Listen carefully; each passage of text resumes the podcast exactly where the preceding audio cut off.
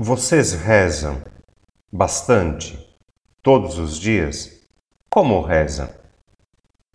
Não é importante o quanto a gente reza e nem o jeito como rezamos, porque cada um tem o seu jeito de rezar. Tem diferentes maneiras de rezar, diferentes técnicas de oração. Que bom, né? O importante é rezar sempre, todos os dias, um pouco, pelo menos de um jeito ou de outro. Eu acredito nisso. Mais duas perguntas para provocar a reflexão pessoal. Quanta vida tem a nossa oração? Quer dizer, levamos para os momentos de oração de cada dia as nossas dores, as nossas alegrias, as nossas esperanças ou não? Ou será que a vida fica de fora da oração? Outra pergunta. Quanta oração tem a nossa vida? Não é a mesma pergunta de antes. Primeiro perguntei: quanta vida tem a nossa oração? Agora eu pergunto: quanta oração tem a nossa vida? Quer dizer, aquilo que nós rezamos, as nossas práticas, os nossos momentos de oração, tem repercussão na nossa vida ou não?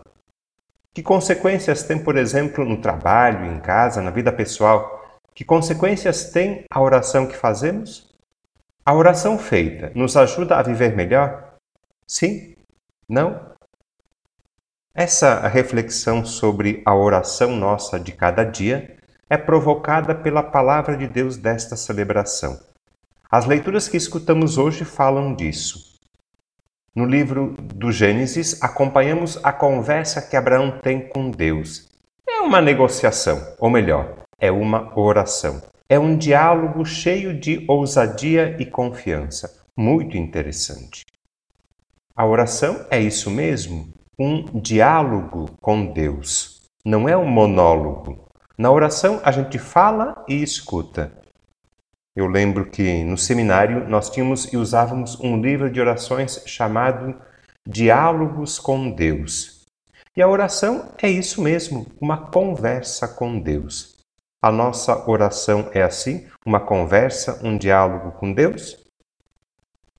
No Evangelho, Jesus reza, ensina a rezar e fala sobre a oração.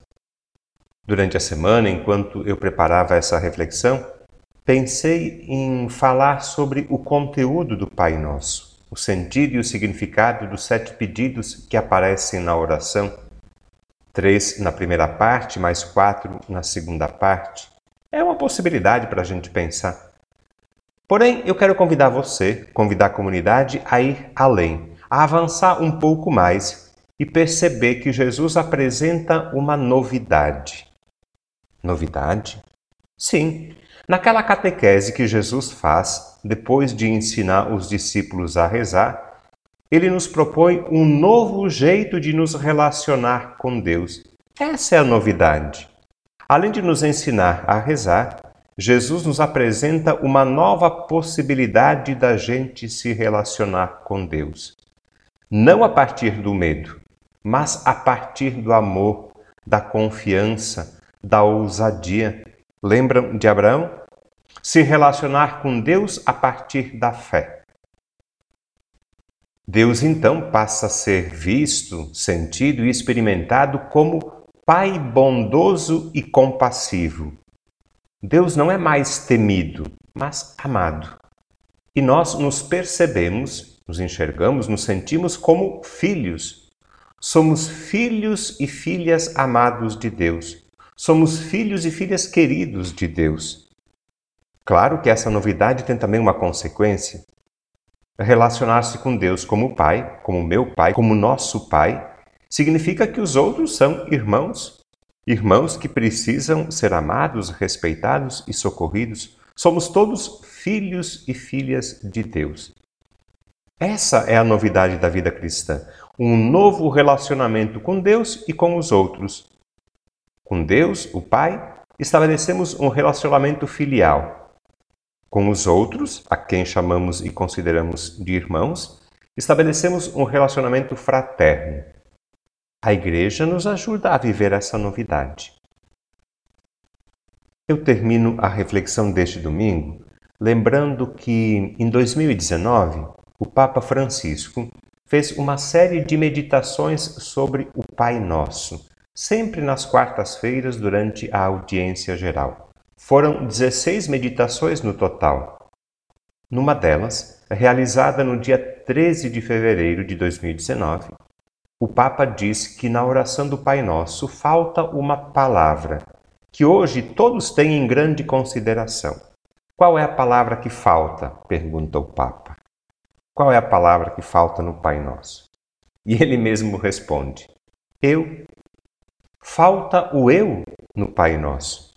Quando rezamos o Pai Nosso, dizemos: Santificado seja o vosso nome, venha o vosso reino, seja feita a vossa vontade.